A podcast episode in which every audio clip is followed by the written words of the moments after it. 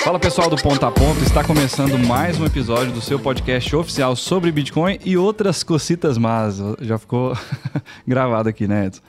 Eu sou Israel Buzain, sou diretor de marketing no Biscoint, que é de longe a melhor plataforma para comprar Bitcoin no Brasil.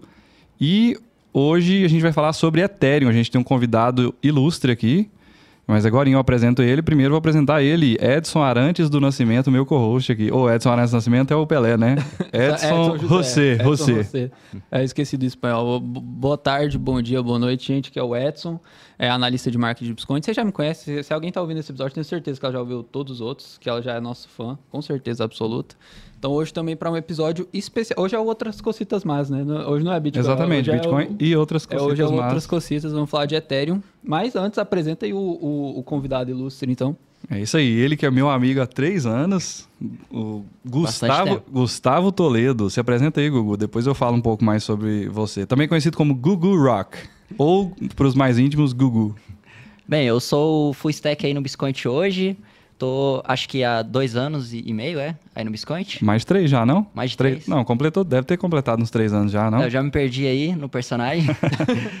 Mas fui convidado aí hoje para falar um pouco sobre Ethereum, né? Compartilhar meu conhecimento aí desse mercado novo, é, smart contracts, NFTs. E eu espero contribuir bastante com o Ponta a Ponto Podcast, que é um projeto novo que o Biscoint está aí, que é bastante legal. Não, muito massa, Gugu. Eu acho que, assim, você tem um conhecimento técnico muito grande. Eu acho que se a gente quisesse aprofundar lá na, na parte técnica mesmo, da nomenclatura das coisas, a parte mais técnica mesmo, eu acho que você poderia é, destrinchar muito bem pra gente. A gente vai tentar manter até nossas perguntas mesmo, para provocar você aí, para explicar pra gente as coisas do jeito mais simples aqui pra gente. Eu, por exemplo, sou de humanas, é, e pro pessoal que, que tá escutando a gente também. Mas com certeza você pode ficar livre aí para falar pra gente. Até um pouco antes da gente entrar no assunto, né? O nosso podcast é diferente hoje aqui, né? A gente colocou uns negocinhos aqui pra gente ir comendo ao mesmo tempo, pra ficar com o dente sujo. Vai ficar ótimo o negócio aqui. Tomara que, que dá certo aí.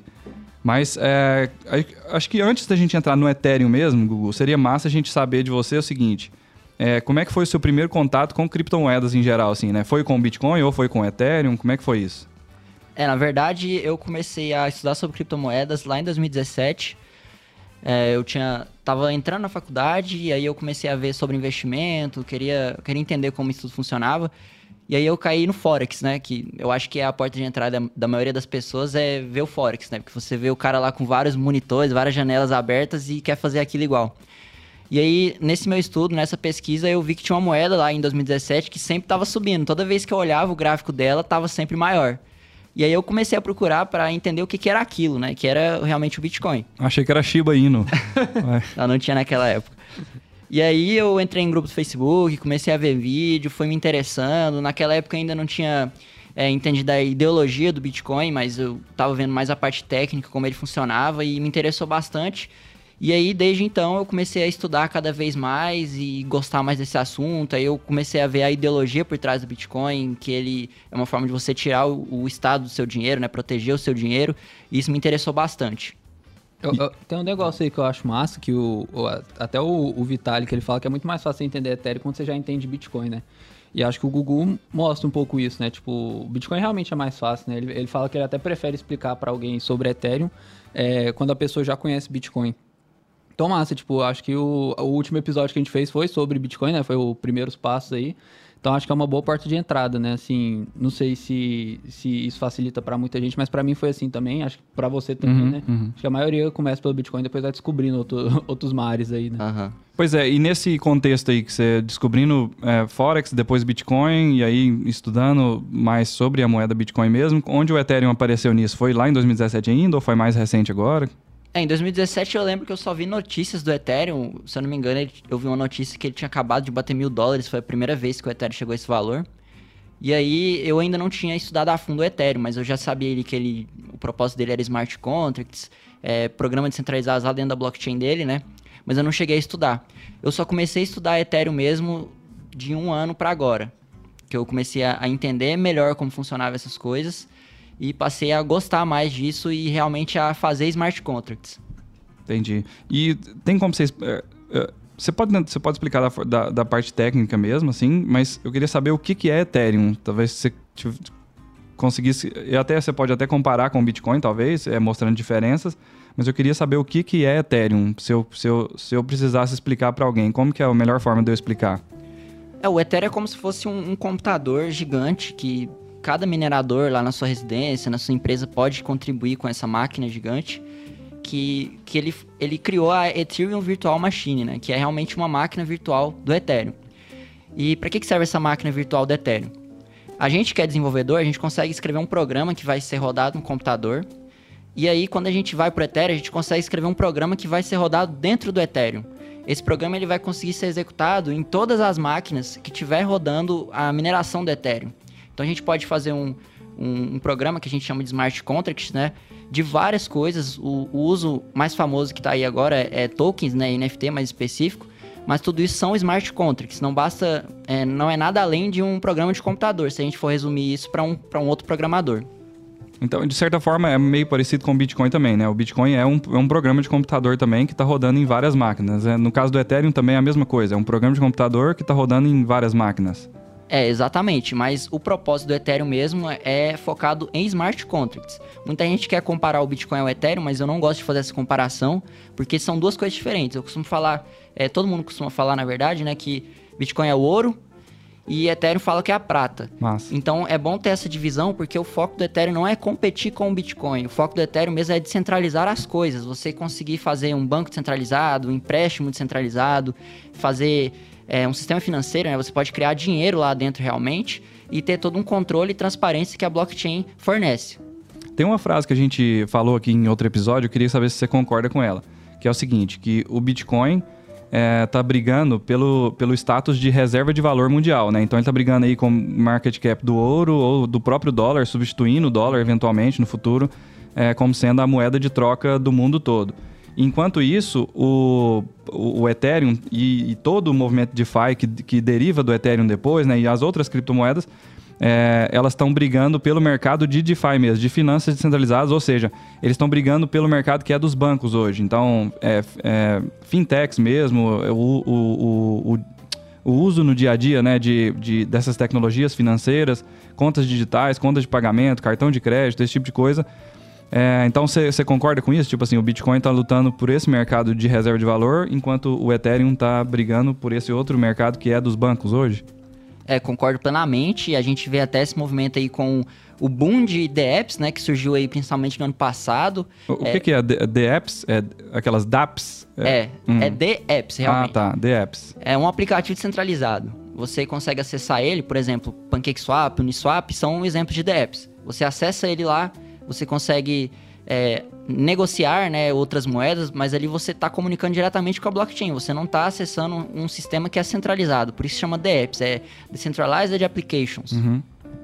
E eu ouvi falar também, tem uma, tem uma expressão, né, que está sendo, na verdade, é, especialmente quando a gente conversa com empresários, empreendedores, né, a gente conversa com esse pessoal que está mais é, na direção de empresas e eles estão falando muito sobre DAOs, né? É, que são, não sei se você pode explicar para gente, mas é, são organizações autônomas descentralizadas. A tradução. O nome em inglês eu não vou conseguir pronunciar aqui, mas a tradução é essa. Que consiste que você tem, tem ali na criação da DAO é, é feita a distribuição de tokens ou NFTs e aí depende de como a DAO resolveu criar isso. Cada token ou NFT representa uma porcentagem dos votos é como se fosse a votação em uma democracia. Uhum. Só que na democracia você tem um voto só, que é o seu, mas em uma DAO você pode adquirir mais votos. Hum. É co como se fosse também uma empresa da bolsa. Com conforme você tem mais ações, você, você tem, mais, mais poder de mais voto. poder, exatamente. Na DAO é exatamente assim. Quanto mais tokens você tem, mais poder de voto você vai ter para aprovar alguma mudança ali no, no ecossistema daquela DAO. É, aprovar, por exemplo, é fornecer fundos para algum projeto específico. Tem DAOs que são assim, elas fornecem fundos para desenvolver o projetos ali relacionados à DAO. Então, a DAO ela é baseada nisso, poder de voto com tokens e ali você, você como participante da DAO, você pode é, criar, criar ali é, projetos e os outros membros da DAO podem votar nesse projeto e se ele recebeu ali mais de 50% dos votos, esse projeto é aprovado e aí a DAO começa a focar nele. É, eu acho que a, gente falou de DAO, então, que é centralizado, os DApps, centralização. E acho que a gente está voltando muito nessa palavra, né? Descentralização. Então, o que, que você acha? Como, assim, como que o Ethereum ajuda a descentralizar as coisas? E, tipo, por que, que isso é importante, sabe? Por que, que eu gostaria que eu tivesse coisas descentralizadas? Por que, que eu gostaria de ter um aplicativo descentralizado, uma organização descentralizada? Quais são as vantagens disso? Acho massa. A principal vantagem que eu vejo em um aplicativo descentralizado, o exemplo da DAO, é a desburocratização. Você não tem a, a burocracia de ter ali que, que, assinar um contrato físico, em um cartório. É, exemplo disso é os cartórios virtuais também. Você já consegue emitir um documento, assinar ele na blockchain e ele fica ali na blockchain. Qualquer pessoa que pegar aquele documento de novo consegue conferir se é aquele mesmo que foi assinado na blockchain. É, tudo bem que a gente tem hoje empresas digitais que já fornecem esse serviço de assinatura, porém são centralizadas, né? Você, você não tem alguma coisa ali na blockchain para você poder conferir é, de forma transparente se aquele contrato é realmente aquele. Entendi. Massa, massa.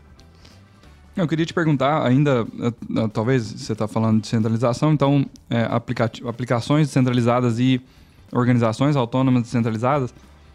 Eu queria tentar pensar é, porque tudo que a gente está falando aqui, no final, a gente vai falar sobre assim, se o Ethereum é uma possibilidade de investimento ou não, se a pessoa deveria considerar isso na carteira de investimento dela, especificamente dentro da, das criptomoedas, dentro da renda variável. Mas então eu queria saber sobre aplicações práticas, e você citou alguns exemplos, mas eu queria é, tentar provocar você assim. No futuro, o que você vê que, a, que poderia ser aplicado com DApp, com DApps, né? Ou então DAOs? Que, que você vê que, que poderia ser feito? Talvez até governos mesmo, igual você mencionou sobre parecer uma democracia que é votada lá e tal? Ou você vê algum outro uso? Ou já tem alguma coisa que está em curso aí é, que você acha que é para isso que, que vai caminhar isso? É, esse uso de votos, né, votação realmente para uma democracia, eu acho que ele está bem distante de acontecer, porque é uma, é uma tecnologia difícil de ser usada, é, facilitaria você a vender o seu voto, né, porque como é um token, você pode simplesmente vender ele lá na Uniswap, PancakeSwap, ou, ou diretamente transferir ele para outra pessoa, o seu voto. É, e tem isso na DAO, você pode fazer a delegação do seu voto. É, isso é uma coisa já prevista nas DAOs. Se você não quiser votar em alguma coisa, você quiser que outra pessoa escolha, você delega o seu voto para ela. Mas a, a, aplicação na prática, assim, que eu vejo que está mais próxima de acontecer é com a tecnologia dos NFTs. Tem NFT de é, certidão, de imóvel, realmente criar um cartório sobre isso. É, você pode criar um NFT de ingresso, que já existe isso hoje. Você, com o NFT, você consegue acessar é, um evento, um site, ou até mesmo um canal no Discord, né? Sendo mais simplista, um canal no Discord que somente quem tiver aquele NFT vai conseguir conversar ali com outras pessoas que têm aquele NFT. Então você sabe que se você adquirir aquele NFT, você vai conseguir comunicar com outras pessoas que pelo menos têm aquele mesmo poder de compra seu. É, outra aplicação também que eu vejo que é bastante interessante, que, que os governos podem adotar, é cartão de vacina com NFT. Essa eu acho que é uma aplicação bastante interessante, eu não vi ninguém ainda falando sobre isso, mas eu acho que, que o NFT seria uma aplicabilidade perfeita para isso, porque com o NFT você vai conseguir validar se a pessoa realmente tomou aquela vacina, se pode acessar aquele lugar. E sem precisar guardar em papel, né? É, exatamente, como é hoje. digital e descentralizada e transparente também. É muito massa pensando nesse uso que você falou, igual o que a gente está passando agora, né? Vindo de pandemia desde 2020 para cá, a gente tem percebido isso, assim, é, foi uma dificuldade gerenciar isso, a distribuição disso e tal. E também hoje. Falsificações. Exatamente. E hoje da pessoa comprovar isso em algum lugar. Às vezes você viaja e no aeroporto, pô, vai te pedir o seu passaporte é, de vacinação. Teve e... até o caso agora que o, o, site lá do Ministério da Saúde foi hackeado e todo mundo que precisava desse passaporte não tinha acesso, teria que usar o de papel, só que muitos países não aceitam de papel. E se fosse o NFT resolveria isso, porque mesmo o site do emissor desse NFT sendo hackeado, você tá com o NFT lá na blockchain, então você conseguiria comprovar que você é dono daquele certificado e você tomou aquelas vacinas que aquele país é, obriga você a ter, né? E falando sobre isso, até um pouco sobre as diferenças ainda entre Bitcoin, que é a moeda principal, e o Ethereum.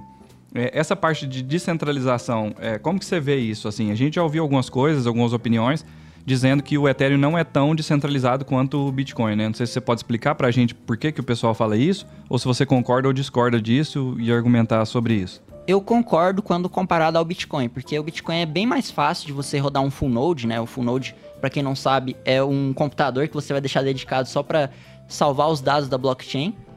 E quando a gente vai para o Ethereum, o full node de Ethereum é bem mais, é, ele pesa bem mais de 1 terabyte. Enquanto do Bitcoin é bem menos que isso, né? Eu não sei falar aqui o, o tamanho agora, mas do Ethereum você precisa de um poder de, de armazenamento bem mais alto que o Bitcoin. Sem contar a demora para sincronizar os dados, né? Porque quando você inicia o full node, você tem que esperar até que ele baixe todos esses dados da blockchain. Isso demora muito no Ethereum. Isso favorece a centralização da blockchain do Ethereum. Isso é verdade, você pode comparar o número de, de full nodes do Bitcoin com o número do Ethereum, ele é bem mais centralizado. É, eu acho que, que por conta né, de, de ter um, os smart contracts faz a blockchain crescer muito mais rápido que a do, do Bitcoin. Uhum. A do Bitcoin, por exemplo, um bloco dura 10 minutos, a do Ethereum dura 15 segundos. Então, isso favorece esse crescimento exagerado da blockchain. É uma coisa bastante difícil de resolver, até o Vitalik propôs aí o Ethereum 2.0, mas é uma atualização que está demorando bastante, uma atualização difícil. E eu acho que o Ethereum vai continuar centralizado por um bom tempo ainda, até eles conseguirem resolver esse problema que ele propõe resolver com o Ethereum 2.0. Até um- uma questão que a gente tinha notado é o próprio Vitalik, né? Assim, ele é o criador do Ethereum, né? Pra, a gente já falou um pouco aqui o nome dele, mas a gente não explicou muito bem, né? O é, Vitalik Buterin, eu acho, né? Ele é, ru, é russo? É russo. Russo. Ele criou o Ethereum quando ele tinha 19 anos. Ou isso, quando eu descobri isso, isso, isso me deixou grilado. Porque eu tenho 19 anos agora, e eu acho que eu tô muito longe de, de criar o Ethereum, de fazer, ter o dinheiro que o Vitalik tem, sabe? Eu acho Criar uma coisa tipo o Ethereum, né? Porque o é, Ethereum não, tem como você criar é, mais. criar assim. qualquer coisa, assim, no nível, entendeu? Mas. é, Eu tava pensando, comparando ele, pensando na questão do Satoshi e tudo mais, né? Tipo, o Satoshi criou o Bitcoin, a gente não sabe quem é, não sabe se é um grupo, se é uma pessoa, né? A gente falou um pouco disso no, no último episódio também. E eu acho que isso acaba favorecendo um pouco a descentralização, né? Você não tem a quem recorrer, né? É uma entidade, você não tem um nome assim, ah, eu quero reclamar do Bitcoin. Pra quem que eu vou reclamar? Não Por tem um- Ethereum você já vem um nome na cabeça, que é o É, não tem Vitalik. um saque, né? Tem a, a Et- Ethereum. Ethereum Foundation. Ethereum Foundation. Ela é, ela é a empresa por trás. Como que funciona assim? É, é a empresa por trás do Ethereum? A Ethereum Foundation eu não sei como funciona, mas é, as propostas de a, a atualização do Ethereum são propostas lá dentro do GitHub. Então você como programador, você pode estudar ali e ver alguma coisa que pode mudar. Qualquer pessoa pode sugerir uma mudança. É, você pode entrar lá e sugerir, que são as famosas EIPs, né? Ethereum... Pro- é, não, são... É, tem as EIPs e tem as ERCs, né? Eu confundi aqui, mas o ERC, por exemplo, é Ethereum Request for Comments, né? Hum. Mas tem as EIPs, que é Ethereum Improvement Pro- Proposal, acho que é assim que fala. uhum. Que lá... Proposta de melhoria do Ethereum. É, exatamente. Essas EIPs são propostas de melhorias, de melhorias no protocolo do Ethereum em si, enquanto as ERCs são propostas é, diretamente nos smart contracts, que são alguns padrões ali que os smart contracts devem seguir para se adequar a essas ERCs. Então são duas coisas aí que tem que você, qualquer pessoa, pode entrar lá e propor alguma coisa. E isso é mais uma semelhança com o Bitcoin, né? A gente estava falando de diferenças, mas isso é uma semelhança. No Bitcoin Exato. também você consegue entrar no GitHub lá e propor, como desenvolvedor, você pode propor lá, você pode até codar a parte que você está propondo, né? Tem como você propor ideias, ó, tô, faz uma para os desenvolvedores aí, ó, tá, tá aqui uma ideia, mas eu não sei programar. Ou então você pode programar mesmo e sugerir para eles é, acoplarem aquele código no, no, no, no código principal É, se da você, moeda. você viu alguma coisa errada ali no código, ou alguma coisa que dá para melhorar, você pode copiar esse código lá dentro do GitHub. O GitHub, para quem não é programador, é um site onde você costuma colocar os seus códigos lá dentro e o código do Ethereum e do Bitcoin também tá lá, para qualquer um poder ver e ajudar a programar ele. Então, você achou alguma coisa que dá para melhorar, você copia aquele código para sua conta do GitHub, você faz a melhoria e depois propõe para mesclar essa melhoria sua no código original. E no Bitcoin é assim que funciona, Ethereum, várias outras moedas, é, algumas moedas que são centralizadas não são assim, mas todas as que são open source, que a gente chama, né, código aberto, elas funcionam desse jeito. Você pode entrar lá, oferecer uma melhoria, e se, se outros desenvolvedores achar legal essa melhoria, ela entra e vai para a próxima atualização de qualquer moeda que for. Uma coisa que eu achei massa você falando sobre a descentralização é assim: o Ethereum abriu mão, entre aspas, talvez até de forma natural, meio orgânica assim, não intencional, ele abriu mão de, de descentralização para ser mais escalável, né? No caso do Bitcoin, é interessante ter essa percepção, porque o Bitcoin, por causa dele, é, tem aquela questão do trilema das blockchains, né? Então a É blockchain trilema da escalabilidade. das block, é, da escalabilidade, exatamente. Aí você, é, alguns tem, você tem que abrir mão de segurança. você tem três coisas, né? Segurança, é, descentralização e. Velocidade? Escala... Eu esqueci, eu esqueci o, o- o Eu acho que terceiro. É bom. Valeu, Vamos, procu- pesquisei. vamos procurar. É, o aqui, Edson vai aqui. procurando aqui. Mas o ponto é o seguinte: é, enquanto, o, enquanto o Bitcoin é, resolveu ser descentralizado. E ele- seguro. ele- exatamente. Ele assumiu o. o- o- Ser lento. ser lento, exatamente. Então é- deve ser velocidade o terceiro, né? É, provavelmente. Então, e o Ethereum, é, é, igual eu tô falando, talvez é, não, é, não... É segurança, descentralização e escalabilidade, né? Acaba sendo a velocidade, né? É, escalabilidade. Então é isso, né? O Ethereum optou por ser é, mais centralizado, mas crescer mais rápido, igual você está falando. É muito interessante isso. É, ser mais rápido, né? Que um bloco do Ethereum dura 15 segundos contra 10 minutos do Bitcoin.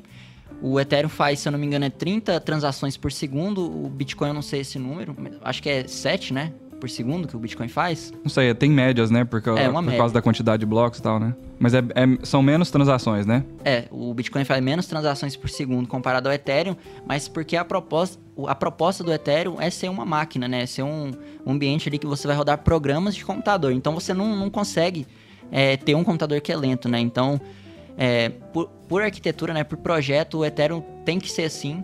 E até por isso que a blockchain do Ethereum aumenta de tamanho tão mais rápido contra a do Bitcoin. O Bitcoin dura 10 minutos, então vai levar muito mais tempo para o Bitcoin atingir o tamanho da rede do Ethereum. E uma, uma coisa que ele falou ali do, do Ethereum 2.0, pelo que eu entendi, é, até queria que você falasse mais, sobre isso, mas ele é uma sugestão para resolver esse trilema, né? Assim, é, esse trilema ainda não foi resolvido, mas talvez esse seja um caminho, né? Você acha que esse é o objetivo deles no final, realmente é descentralizar completamente, resolver esse problema? Ou, ou não, esse não é o caminho? Como que o Ethereum 2.0 entra aí no meio? Se puder falar mais também como o que, que é esse Ethereum 2.0? É outra coisa, não é? É, o Ethereum 2.0 está no roadmap ali da, do Ethereum, lá no site do Ethereum, é, há bastante tempo. Eles até atrasaram várias coisas, porque não é uma atualização fácil. É, ela vai mudar o, o, sistema de mineração da blockchain hoje, que é Proof of Work, né? Que você gasta muito poder computacional e energia para conseguir, né? É, o Proof of Work é um, é um tipo de consenso, né? Que hoje é adotado com Ethereum. Então a atualização do Ethereum 2.0, a principal mudança dela vai ser passar de Proof of Work para Proof of Stake. Ao invés de você ter que ter lá 10 GPUs minerando, né, 10 placas de vídeo, você vai ter que ter no mínimo 32 Ethereum. Você pode ter mais, mas isso não influencia na, na sua capacidade de mineração, isso lá no site já fala. Então você vai ter que ter 32 Ethereums trancados no protocolo do Ethereum lá na blockchain é, trancado a gente, vai, a gente chama de stake também, né? Para você ser, chama... ter o direito de ser um minerador, é tipo isso? Na atualização 2.0 não chama mais minerador, uhum. chama validador. Uhum. Porque você simplesmente vai validar as transações. E a rede assume que se você tem 32 etéreos trancados lá, você está arriscando seu dinheiro, né? Então você não aprovaria transações fraudulentas. É o skin the game no novo Ethereum. Então você vai ter que ter 32 etéreos. Só, só nesse exemplo, se o cara a, a validar uma transação é, supondo que ele está fazendo stake lá, e se ele validar uma transação fraudulenta, ele perde aquele stake que ele está fazendo? É por isso que tem o incentivo dele, dele só aprovar a, as transações verdadeiras? É, para isso tem outros validadores, né? Então a maioria deles também tem que validar essa transação, não basta só um. Então ele teria que ter, além desse validador fraudulento, teria que ter vários outros para uhum. conseguir aprovar essa transação fraudulenta. E, e, você falou que se o cara tiver mais de 32, não, não muda. Então, por exemplo, o Bitcoin, o minerador tem mais poder computacional, ele tem a chance de achar o resultado mais rápido e minerar o bloco antes de um que está minerando com menos, né? No caso aí dos validadores no Proof of Stake, pelo menos no caso do Ethereum, se o cara tem 32 etéreos ou 100 etéreos, isso não vai fazer diferença. Então, não tipo, faz diferença. Nivela todo mundo. Tipo, todo mundo tem o mesmo poder de, de mineração, não, né? O mesmo poder de validação. É, de validação. Assim. É, até fala isso lá no site, na, nessa página da atualização 2.0, fala isso, né? Que eles resolveram adotar essa medida de, de quantidade que você tem de Ethereum não influenciar para democratizar mais. Então você vai poder mas, se juntar mas, ali. Mas eu não poderia, por exemplo, eu tenho lá 32 mil etéreos e aí eu abro mil é, nós validadores, por exemplo. Eu não poderia fazer isso? Você pode fazer isso, mas o Ethereum, ele de tempos em tempos vai mudando quem vai validar aquele bloco. A própria rede faz essa mudança, ela é, é aleatória. aleatória, entendi. Então, tanto faz se você tiver mil validadores, cada um 32 Ethereum, a rede pode escolher seus mil, mas ela também não pode. Então vai muito aí na sorte, porque a rede sempre está alterando. Só para título de curiosidade, que o preço do Ethereum hoje está 13 mil. Para alguém virar um validador hoje, né, se tivesse no Proof of Stake, com os 32 Ethereum a pessoa teria que ter 435 mil reais em stake. Então, 435 mil reais no preço de hoje, né, parado lá para poder fazer parte dos validadores. Mas tem muita gente que tem esse valor, que apostou no Ethereum lá atrás, quando ele valia centavos. Então isso aí tá A dentro da tá realidade co- de muita gente. Ele está acumulando Ethereums, mas não necessariamente ele gastou esse dinheiro, né? Então, continua sendo democrático mesmo sendo um valor tão alto assim, porque talvez a pessoa comprou antigamente, né? É, e é democrático porque você pode se juntar com outros validadores. Tipo, é, tipo as pools de mineração é, que exatamente. existe. Tem as pools de mineração e tem as pools de stake. Que você massa. pode delegar o seu Ether. Você delega para outra pessoa, aí essa outra pessoa vai juntando vários Ethers que são delegados. E aí esse Ether fica bloqueado lá, juntou 32, e, e ele vira um validador. E essa recompensa daquele validador é dividido com todo mundo que delegou o seu Ether para ele. Massa você falar isso, porque eu, eu queria também é, aproveitar o, o tema, talvez não para mudar totalmente de assunto, mas entrar na parte de investimento do Ethereum. Tem como, por exemplo, num pool de staking desse aí, a pessoa ter recompensa financeira, então, por, por participar daquele grupo? Tem. Hoje em dia, como a atualização ainda não chegou na parte do merge, né, que a gente chama que quando porque hoje em dia tem duas blockchains rodando paralelamente do Ethereum. Tem a blockchain do Ethereum 2.0, que eu não tô lembrado Ela tá rodada em, em fase de testes? Ou, ou, ou tá Não, rodando ela já paralelo tá, mesmo? Ela já tá funcionando. Quem, você- quem quiser participar dessa blockchain, ele já pode mudar o, o full node dele para esse. Não, você tem que alocar o seu Ether lá e, e Hum. tem uma pegadinha aí que é que se você colocar os seus 32 Ethers lá agora, você não consegue voltar ele para a rede original. Então, se você bloqueou os seus Ethers lá, vai ficar lá até ocorrer esse merge, que é quando uma blockchain vai passar para outra, e aí sim você vai conseguir tirar aqueles seus Ethers de lá. Mas hoje em dia tá rodando essas duas blockchains, é, conf- eles estão seguindo o roadmap aí, já estava previsto isso. Tem uma blockchain rodando em Proof of Work, que é, a, que é a que a gente usa, e tem essa outra Proof of Stake, que hoje em dia tá só com os Ethers em stake lá. Quem quiser já ser um validador, já consegue ir acumulando, é, acho que é 4% ao ano, né, de Ether, já consegue ir acumulando lá, mas você não consegue voltar isso para a rede normal. É, tem, tem essa dificuldade aí. Uhum. Então, peraí, é, esses 4% ao ano é o que o cara recebe por validar as transações. É, como validador. Como validador, ele, vai- ele recebe 4% dos 32. Isso é quando eu tinha olhado aqui, né? Aham, Talvez isso já tá menor, porque tem mais gente fazendo isso, mas era assim. Entendi, massa. Então o cara aloca 32 Ethereums lá para fazer stake e faz- ser um validador nessa nova rede. E aí ele recebe como recompensa, e- e- esse valor varia, mas hoje está mais ou menos 4%. é, ele recebe em Ethereums ao ano. É, exatamente. Entendi, interessante. E, e- então, e voltando em questão de taxas, e eu, a taxa do Ethereum hoje é, muito, é mais alta que a do Bitcoin, eu acho que a gente pode falar isso assim. Claro que as duas taxas variam, mas hoje em dia está mais alta a taxa de Ethereum. E eu vi que a, a o Ethereum 2.0, um dos objetivos era justamente diminuir as taxas. Talvez porque por causa dessa questão dos 4%. E você acha que isso é o caminho mesmo, que isso vai acontecer com o Ethereum 2.0? Como que ele pode ajudar nessa questão das taxas? Até a gente recebe muita gente perguntando lá, lá no Bitcoin, tipo assim, "Ô, por que, que o saque de Ethereum é tão mais caro que o de Bitcoin e tal? Então, pra gente entender um pouco dessa parte também. É, o, o maior problema hoje do Ethereum é por, por conta da mineração. É muito difícil você minerar Ethereum. E com a chegada do Ethereum 2.0, eles vão dividir a blockchain em vários shards. É, shards, eu acho que é fragmentação a tradução, né?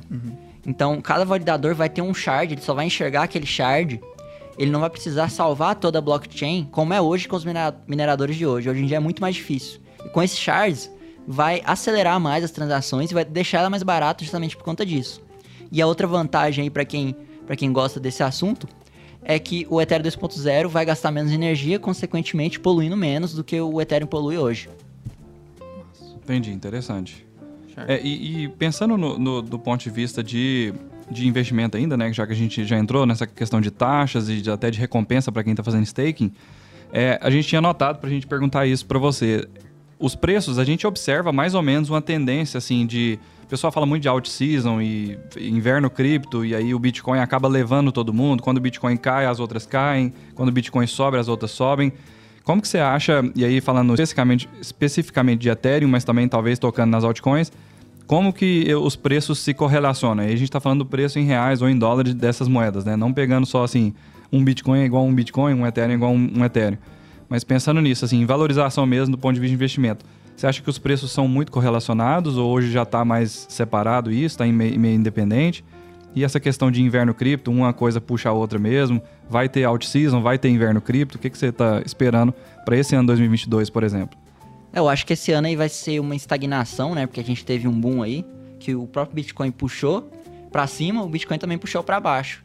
Então, todas as altcoins praticamente são correlacionadas com o Bitcoin. Então, se o Bitcoin cai, todo mundo vai lá e dolariza. Mesma coisa com o Ethereum. O Ethereum, o Bitcoin começou a cair, todo mundo também já sai do Ethereum, que, que é a segunda maior. Imagina as outras altcoins, né, que perde muito mais dinheiro. Então, eu acho sim que é correlacionado, mas não tanto quanto era antigamente. Antigamente era muito mais, hoje em dia você vê aí o Ethereum consegue segurar um pouco mais. Também o ecossistema dentro do Ethereum cresceu, né? Tem muito mais DApps, é, coleções de NFT, aplicabilidade é bem maior do que era antes. Antes era uma forma mais de especulação, mas hoje tem realmente uso dentro da blockchain do Ethereum. Tanto é que em 2020, eu acho, ou em 2021, não tenho certeza, acho que foi 2020. A, a, a, a histórica de 69 mil dólares foi 2021? 2020. E a de 64 foi em 2020? Não, 2020 foi o ano da pandemia, né? 2020 foi o ano da pandemia. Mas eu sei que o Bitcoin subiu X vezes, sei lá, 10 vezes, e o Ethereum subiu tipo 15 ou 20 vezes, alguma coisa assim, né? Então, mostrando isso que você tá falando. É, isso aí foi, foi por conta dos, do boom dos DApps, realmente, né? Porque começou a fazer farm, fazer corretora descentralizada, coleção de NFT, jogo, e tudo isso, para você entrar nesse ecossistema, você precisa de Ether. Você tem que ir lá na corretora e comprar Ether. Então, isso levou o preço do Ether a valorizar muito mais do que o do Bitcoin. Então, esse, esse hype dos NFTs, então, ele acaba puxando o preço também, porque a pessoa precisa comprar precisa. Ether para comprar esses NFTs. Então, é, é, acontece esse choque de demanda, assim, tem muita gente querendo Ether e acaba elevando os preços, é mais ou menos isso. Né? É, o que acontece é que tem muita gente querendo dinheiro fácil, né? E dinheiro fácil traz as pessoas para isso. Então, a pessoa, para querer jogar aquele joguinho lá que tá pagando, sei lá, dois mil reais por mês, ela precisa de Ether, então ela vai lá, compra o Ether e favorece o preço do Ether a subir. É, até um, um ponto para corroborar isso aí que você falou. É, a gente falou no, no, nosso primeiro episódio sobre a queda do Bitcoin, né? Que em um ano ele estava caindo 35%. Se a gente puxa o gráfico do Ethereum de um ano, ele subiu 35%, assim, o, o gráfico anual, né? Então, eu, eu realmente, até estava conversando isso com um amigo meu, eu realmente acho que a NFT foi a, uma das principais causas, né? Até o Spotify fez aquela brincadeira lá no final do ano, né? Tipo assim, 2021 foi o ano que todo mundo tentou entender o que, que era NFT, né? Tipo, Acho que hypou muito mesmo. E aí depois ainda veio o Facebook com o negócio de metaverso. Porque vale, acho que a gente pode falar um pouco sobre isso também, que muitas dessas moedas que envolvem metaverso, NFT, sem ser o Ethereum, né, elas são construídas no Ethereum, né? Acho que o Google pode explicar um pouco melhor, mas a base de todo esse ecossistema que a gente está vendo está sendo o Ethereum, né? Mesmo que você use, sei lá, uma Matic da vida, né, que é outra moeda, ela foi feita em cima do Ethereum, né? Se você puder explicar um pouco assim, por que, que o Ethereum está sendo essa base, essa, essa, esse suporte assim para todo esse ecossistema que a gente está criando, acho que ia ser massa também. É, o Ethereum foi quem criou, né, a EVM, né, Ethereum Virtual Machine, que eu tinha falado aí no início. E vieram outras blockchains, como o Edson falou, da Matic, né, que hoje se chama Polygon, que criou solução em cima dessa solução que o Ethereum já tinha criado. A Polygon, por exemplo, ela é uma blockchain de segunda camada, de tempos em tempos ela salva um checkpoint lá na rede do Ethereum, mas o propósito da Polygon é escalar o Ethereum, porque hoje o Ethereum tá caro, né? A transação do Ethereum é caro, é relativamente lento se você pagar uma taxa baixa. Se você pagar uma taxa alta, muito alta, vai ser rápido, né? Mas isso sai fora da realidade. Mas a solução da Polygon é escalar a rede do Ethereum e ela foi produzida em cima do Ethereum. Então, existem essas soluções que dependem do Ethereum é, dessa forma. E eu acho que isso faz o Ethereum continuar tendo seu valor, porque ele foi o primeiro, foi quem criou isso. Da mesma forma que o Bitcoin foi a primeira uhum. moeda, quem introduziu a blockchain aí, que popularizou a blockchain. Então eu acho que o Ethereum tem o seu valor. E com essa atualização 2.0, eu acho que o valor dele vai aumentar ainda mais, porque talvez tire um foco assim dessas blockchains que são que dizem ser mais rápidas, dizem ser mais baratas, porque o Ethereum pretende ele mesmo já ser mais barato e ser mais rápido. Fica aí a recomendação então de compra do Google, alavancagem 125 vezes, mais ou menos isso? Não, tô brincando, mas então você vê um horizonte é, de futuro bom para o Ethereum, especialmente depois dessa atualização. É mais ou menos essa que é a colocação. É, eu não, eu falando por mim, eu não vejo o Ethereum assim como um investimento mesmo. Uhum. Eu gosto mais do Bitcoin. Mas eu vejo o Ethereum como a visão de programador. Eu gosto muito como ele funciona, eu gosto de fazer smart contract. É, você pode usar o Ethereum para fazer NFTs. É, eu tenho um pouco de Ethereum na minha carteira, mas eu tenho mais Bitcoins. Uhum. Só que isso não tira o brilho do Ethereum. O Ethereum é muito legal. Você vai precisar de Ethereum aí muito em breve aí para fazer alguma coisa do seu cotidiano. Então, eu acho que vale a pena você ter nem que seja um pouco de Ethereum na sua carteira. Mas ao, ao, um, uma porcentagem aí que você consiga aguentar isso, o Ethereum começar a cair. Eu, eu gostei daquele negócio que ele falou do ouro e da prata, porque, tipo assim, todo mundo, tipo assim, ninguém acha estranho falar, ah, investe em ouro. Porque, beleza, ouro é massa e tal e tal. Só que, por que não ter prata também, sabe? Tipo assim, numa coisa não exclui a outra, né? Você não precisa ter só ouro ou ter só prata, né? Você pode ter um ouro, prata, um cobrezinho, um esmeraldinho. É, quem, vai, quem né? faz, quem faz investimentos é, hedge, né? De quem faz é, investimento de proteção com reserva de valor, especialmente num momento igual a gente está agora de inflação altíssima no mundo inteiro, espe- especialmente nos Estados Unidos, é, com o dólar, né? Que é a moeda de reserva de valor e, e- e de troca do mundo todo. O pessoal que faz é, aportes em em metais preciosos, ele acaba fazendo em vários, né? Tem alguns é, fundos de investimento tipo IAU é, e o SLV, por exemplo, que é de silver, né? Então, IAU é de ouro e o SLV de silver, pelo menos esses eram os que eu investia quando eu investi em metais preciosos. Então, o pessoal sempre faz isso. Algumas outras pessoas até investem em outros, né? Acho que, igual você falou, tem cobre, tem. é, não sei se é platina. Tem gente que investe em urânio também. Mas o urânio, ele ele não é um metal.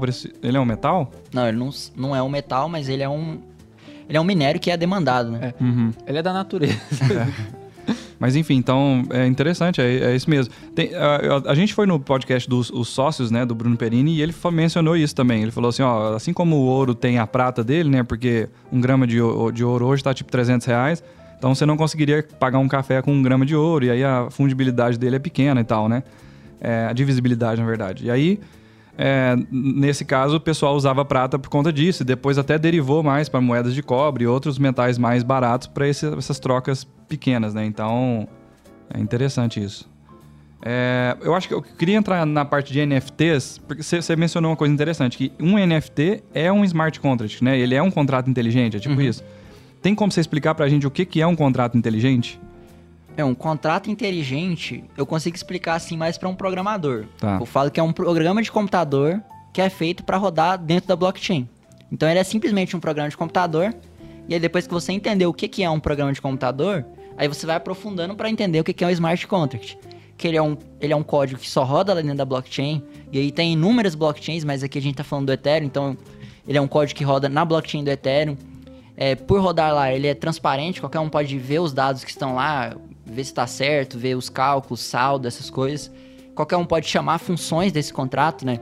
Um contrato, assim como um programa de computador, tem lá uns botõezinhos para você apertar, lugar para você escrever texto. O contrato tem essas mesmas coisas. Você pode chamar uma função passando algum texto, é, enviando dinheiro para esse smart contract, enviando tokens. E o próprio NFT, ele é um smart contract, só que ele é um smart contract que realmente as pessoas estão vendo lá o que, que é, que é aquela imagem ali. Eu vi, eu, vou ajudar aqui um pouco, eu vi uma explicação do próprio Vitalik falando o que, que era contrato inteligente que eu achei massa, acho que pode contribuir um pouco para facilitar. Ele falou que é que nem aquelas máquinas de refrigerante que tem, principalmente em filme americano, nos Estados Unidos tem muito, né? aqui no Brasil nem tanto, mas que você coloca dois reais, sai uma água. Você não coloca dois reais, não sai a água. Se você não põe dois reais e a água sai, tá o problema do contrato, né? Então, ele tem que seguir uma certa condição. Então, você tem que dar um... Fazer uma entrada e ocorrer alguma coisa, né? Sempre condicionais. Então, até um contrato mesmo imobiliário, por exemplo. Se eu não pago, eu posso ser processado pelo, pelo inquilino, né? Se eu, se eu pago, mantém né, o contrato. Então, Contrato inteligente ele é o que o Gugu falou, mas sempre assim, porque às vezes a gente não associa as palavras com o que significa, mas é realmente um contrato, né? Uma- são várias condicionais. Então, se alguma coisa acontece, tem, uma resposta. é, né? tem duas ou mais partes envolvidas e elas estabelecem os termos e assinam aquilo lá, né? Quando ela assina, ela, ela, ela aceita fazer parte daquele contrato, né? Mais ou menos isso. É, Eu não gosto muito dessa explicação, porque o contrato inteligente não é um contrato físico, né? Que você assina ali. É realmente um programa de computador. Muita gente dá essa explicação, fala que o contrato é um acordo ali entre duas partes, mas não é isso. Esquece tudo que eu falei, gente. Não, mas essa, esse exemplo aí da máquina é exatamente esse. Um É, o, meu, contrato, o meu é que foi ruim. assim como um programa de computador, um contrato inteligente tem o começo, meio e fim. Você dá um input para ele, né? Você insere algum dado ali, ele vai processar isso, o minerador vai processar isso e vai te devolver algum resultado. Se você, por exemplo, enviou uma quantidade de moedas errada da que o contrato pedia, a sua transação vai falhar, então não vai acontecer o fim, né? Que você espera é, colocar o dinheiro e receber a água. Mas se você colocar é, a água custa dois reais, você colocar um real, o contrato vai falhar e a água não vai chegar para você. Mas se você colocar dois, o contrato vai executar com sucesso e a água vai chegar para você. E nesse exemplo, se o cara é, é, o programador consegue colocar uma condicional lá de, de- do seguinte: se o cara não colocar dois reais, se ele colocar um, ou eu devolvo a moeda pra ele, ou eu fico com ela pra mim, mais ou menos isso. Isso é aberto, assim, o programador pode escrever isso da forma que ele quiser. Pode. Você, sendo programador, você pode colocar as condições que você quiser do seu smart contract. É, eu acho que o mais simples de falar seria o NFT mesmo. Aquela imagem ali que você vê de um NFT, aquilo é uma função do smart contract que, que a- o site lá tá chamando, o OpenSea, por exemplo, tá chamando. Ele chama e passa o ID daquele NFT. É, por exemplo, os NFTs do Bruno Perini são 10 mil. Cada NFT tem um ID, que começa, acho que é do 1 até o, o número 10 mil realmente. E aí, quando você abre lá a página do NFT número 1, por exemplo, o OpenSea nada mais está fazendo do que chamando uma função do smart contract que recebe um link, e aí ele está passando o ID daquele, daquele NFT para essa função, e essa função devolve o link daquela imagem. E aí foi, foi exatamente esse exemplo. Você pediu alguma coisa, o contrato te devolveu. E aí existem funções que precisam ser pagas para isso, no caso seria o exemplo da máquina, e funções que são de graça. Por Então, exemplo, essa da leitura. é, a Você de só- leitura. Uhum. Quando você só lê algum dado da blockchain, é de graça, você não precisa pagar a taxa. Mas se você altera de alguma forma o Uhum. estado da blockchain, aí você precisa pagar a taxa da rede. Muito massa. Então, É. então vamos Uhum. pensar, vamos falar, vamos focar em NFT agora, que eu quero saber se tá na, se chegou o momento de entrar nas NFT, qual que, porque, Você já assim, passou, né? Porque os hypes da é, o internet hoje em hype- dia são muito é, rápidos, hype assim. hoje, hoje em dia dura dois meses já era, né? Se bem que NFT dura, tá durando assim, né? Tá durando mais do que eu Ah, tem muita aplicação, No mundo, né? no mundo cripto, o longo prazo é seis meses. É tipo isso, né? É, mas a sua opinião sobre NFTs, assim, você acha que é uma diversão? É é investimento, ou pode ser investimento, ou é melhor a pessoa ir com a mentalidade assim, não, eu vou comprar isso aqui para eu ter, por exemplo, igual você falou, o ingresso, igual o Board Apes lá, tem um acesso exclusivo a um clube lá, né? Então, é, na sua opinião, você acha que a pessoa deveria se ela, se ela quiser comprar NFT, ela ir com essa mentalidade ou existe uma possibilidade real e, e, e não tão arriscada de ganhar dinheiro com NFT mesmo, comprando e vendendo mais caro É, depois? Aí nesse caso depende do tipo de NFT que a pessoa tá querendo. Se for um NFT de ingresso, ela tá querendo comprar aquele NFT realmente para ter acesso àquele lugar. Se for um NFT de um jogo, tem um motivo dela tá querendo comprar aquele NFT que é participar do jogo. Tem outros NFTs que não, não dão acesso a nada, é só uma arte, e aí seria mais indicado para pessoa que gosta de arte. Eu, por exemplo, eu vi um, um filme feito um pessoal de alguma faculdade de Brasília é, sobre NFTs, e lá no final do filme falava que você podia comprar algumas partes do filme com NFT. Eu fui lá e comprei porque eu, eu curti o trabalho dos caras. É um NFT que não, não, não funciona pra nada, não, não vai ter utilidade. Mas eu comprei realmente pra ajudar os caras, porque eu gostei da produção deles. E porque eu achei legal também o filme. Então, tem vários tipos de NFTs, aí depende do, do tipo de NFT pra você comprar de acordo com o seu perfil ou de acordo com o momento que você tá ali, né? Se você quiser quer- é, querer participar de algum clube, você compra um NFT que dá acesso àquele clube. Se você gosta de arte, você compra um NFT porque você achou bonito.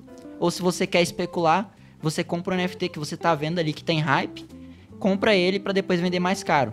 E também tem os NFTs de zoeira que você compra só pra participar da zoeira. Eu, inclusive, vou entrar em um aí, eu acho que não pode falar o nome dele, o Edson já deve ter visto.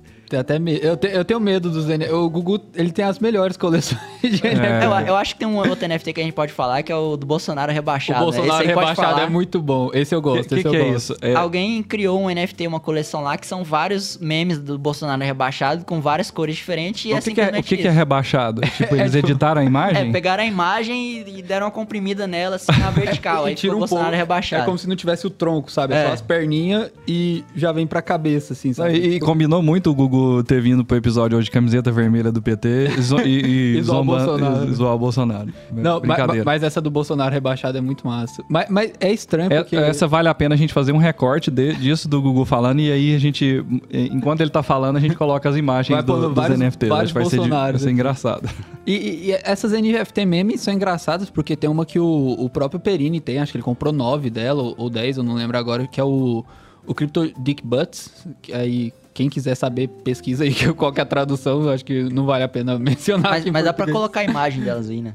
Não, essa não. Essa, não dá, não? essa ro- Não, eles não parece. é, tipo, é meio. É feinho, mas eu acho que não é tão na cara. mas assim. esse é um exemplo de NFT de zoeira, mas que o Perini viu que, como é zoeira, na internet gosta disso, ele vai valer alguma coisa ali pra frente, então ele comprou logo 7, né? Foi. Não, e, e ele tá tirando. Tipo assim, ele, ele não vendeu até a última Eu vi vez ele falando que já tá valorizando. Mas né? valorizou bastante, tipo assim, foi uma valorização muito alta. Então, O mercado tá. Antigamente a gente passava. O pessoal, né?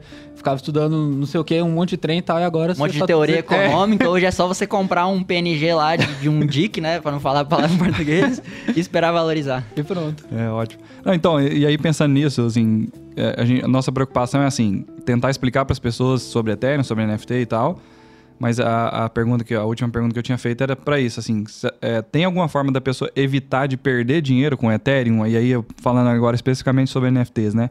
Como que é, talvez é o que você falou mesmo, né? Acho que a, a, a melhor forma da pessoa evitar perder dinheiro com NFT seja observa o projeto. Se você quiser ajudar, vai com a mentalidade. É, acho que é muito baseado na estratégia, na mentalidade que pessoa, da Exatamente. pessoa que ela está comprando, né?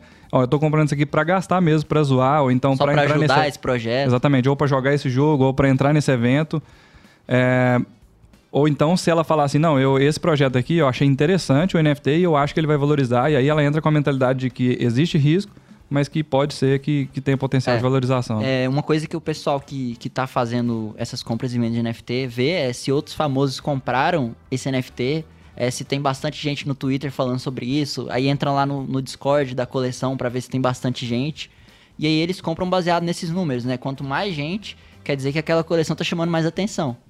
Isso é massa, porque quando eu vi que o Perini tinha comprado nove NFTs dessa coleção, eu falei, velho, por que, que eu não comprei uma, sabe? Tipo, se o Perini comprou nove, aí, aí, causou aquele fomo, né, ali na hora, tipo, aquele pensamento assim, fiquei de fora, né, acabou, já era.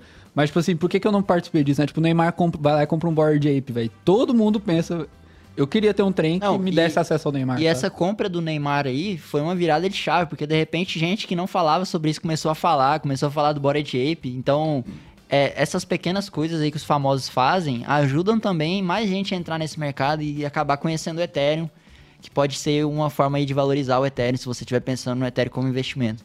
Interessante isso. É, é. E uma coisa que eu queria falar sobre, aqui sobre a NFT, eu tava eu o é, o Google faz parte, né, de um... Se você quiser falar, Google também, fica à vontade aí sobre o, o MetaGods, que o Google, ele, ele programa, né, o, o, projeto lá da NFT e tal, os smart contracts. E eu achei muito massa, tipo assim, entrei lá no Discord e tal, mas eu acho muito difícil essa parte de usar o Discord para conseguir whitelist. Então, é, eu queria que. É, como é que funciona? Que é, é, é, explica aí que eu, não, eu sou, eu sou cru nisso aí. Então, eu, eu, vou explicar só o processo de uma compra de NFT simples, aí eu queria que o Google Mas, mas esse processo em específico é quando a NFT ainda não está no OpenSea. É bom deixar isso claro. Isso, isso. É, é para você ser o early ali, né? É. Comprar NFT antes do, do lançamento. Como se fosse dela. uma pré-venda. Uhum. Exatamente. Então, primeiro você entra no grupo do Discord da NFT. Eu vou, assim, claro que cada uma tem um, uma exceção. É, usa, o exemplo, eu usei o exemplo desse que o, é, vou que dar, o Google vou dar fez, o do é. MetaGods, então, que é uma, acho que ele segue, assim, um padrão normal, né? Então, você entra no Discord, você tem que ir interagindo lá diariamente e tal. É, convidar amigos Convidar amigos, isso. E aí ele te dá uma regra no servidor e fala assim, ó, você interage tanto e convida tantos amigos, aí você vira level 2. Aí level 3, level 4, bem gamificado mesmo. E aí uhum. quando você chega no level 7 e convidou, tipo, 12 amigos, por exemplo. Então, ah, eu tenho um level 7, convidei 12 amigos para entrar no Discord. Eu tenho um whitelist. O que, que é whitelist, né? De, é, traduzindo seria lista branca, né? Mas o significado é, é quem pode comprar essa NFT, né? Então, é uma uhum. lista de pessoas que podem comprar essa pré-venda, né? Lembrando que esse é o, o early, né? O processo anterior. Então, você entra no Discord, interage, tal, convida as pessoas para você ter o direito de comprar antes, né?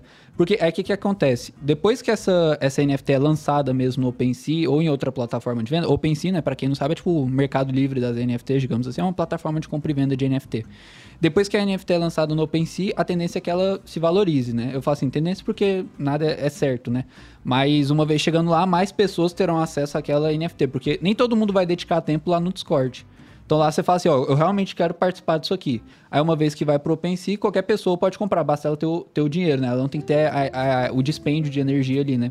Então, e, e, eu achei assim, eu acho. A gente leu um artigo, eu tinha até mostrado por Israel, de como as coisas no universo cripto ainda são difíceis, né? Tipo assim, não é fácil pro cara. Tipo, não é fácil usar o Discord. Tipo, eu realmente acho uma plataforma que não é das mais intuitivas. É, eu, eu, também, eu, eu que já tô acostumado, eu também acho ele muito contra-intuitivo. É muito difícil de usar, ainda mais se você é novo aí.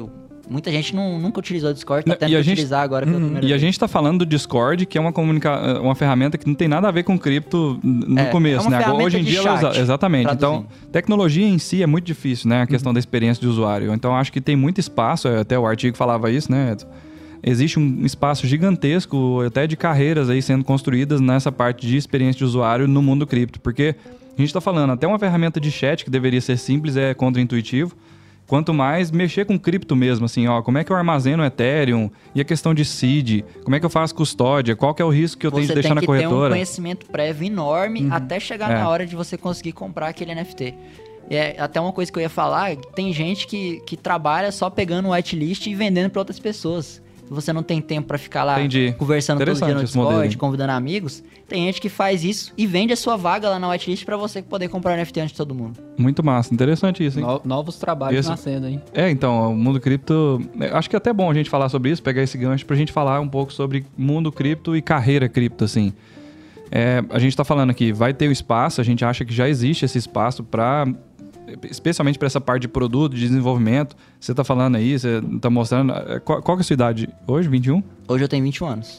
Pois é, o Gugu entrou com 18 anos, 19 anos lá no Biscoint. 18. 18 anos. E hoje, alguns dos maiores empresários do Brasil ligam para ele para pedir orientação sobre Ethereum, sobre NFT é. e tal. Será que pode falar o nome dele? Não sei. Ah, pode, pode. Ah, ele falou lá no, no podcast, vai. Ele contou a história. Ele só, não, ele só não falou o nome do Google, mas pode, vai. Ah, é? É, vai.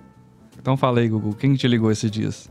Foi o primo. o primo tava com dúvida lá. E primeiro ele me ligou com dúvida de comprar uma moeda de um jogo lá que ele queria jogar, que era uma, uma cópia de Tibia. Depois ele ligou para conseguir pegar o NFT que o YouTube mandou para ele. Então eu ajudei ele nisso aí. Com, com, não, eu, calma, eu, eu, quero ficar mais nisso. A gente vai voltar nos assuntos importantes, mas eu quero saber como foi essa. Foi tipo. Fala, é porque, é, deixa eu explicar é pra você. Negro fala, deixa eu explicar pra você. Fala, pri, como que é? Aquela imitação. Falei primos e primas. Não, é, é, porque o negócio é o seguinte: o Edson, a gente foi para algum, alguns eventos já, né, presenciais, e aí ele viu o Thiago Negro e ele ficou de jeito, assim, tipo, congelado, saca? Com o Thiago perto dele. Eu não consegui falar perto dele. Então, ele, ele, só dele pensar na cena do Thiago Negro ligando pra você, ele que tá querendo saber como é que foi essa emoção, assim. Não, eu achei normal, né? Porque... o, Google não tem, o Google não tem coração, gente. É isso, ele é um cara frio, velho. Eu achei normal, como assim eu achei normal? eu achei interessante que o maior educador do Brasil estava sendo ensinado por outra pessoa, né? Então eu achei isso bastante legal. É, eu não fiquei, assim, tremendo, sei lá, você é falou aí você não tem coração, é, tá, é tranquilo. porque eu sabia que ele tava só querendo ajuda, então eu tava ali só para ajudar ele. Então eu achei uma coisa normal, né? Eu ajudo várias pessoas aí várias vezes, então para mim isso aí é normal. É, qual, que é, qual que é a diferença dos milhões na conta que o cara tem? É. Muito massa, é, velho. É, mas enfim, o, o que eu ia falar era o seguinte: é, imaginando assim, olhando para trás, né? Você com 18 anos entrou lá no Bisconte, é, não tinha muita experiência com a linguagem que a gente usava, mas rapidamente aprendeu ali, ajustou, você criou grande parte dos produtos e das plataformas que o pessoal está usando hoje no Bisconte. Isso é muito massa. E hoje, três anos depois aí, você com 21 anos, recebendo ligação de, uns caras mais fodas, de um dos caras mais fodas do Brasil, e falando sobre isso e tal. E hoje você está envolvido com até com linguagem é, específica de smart contract, que é Solidity, eu acho, né? Solidity. né? Talvez você pode falar um pouco sobre isso.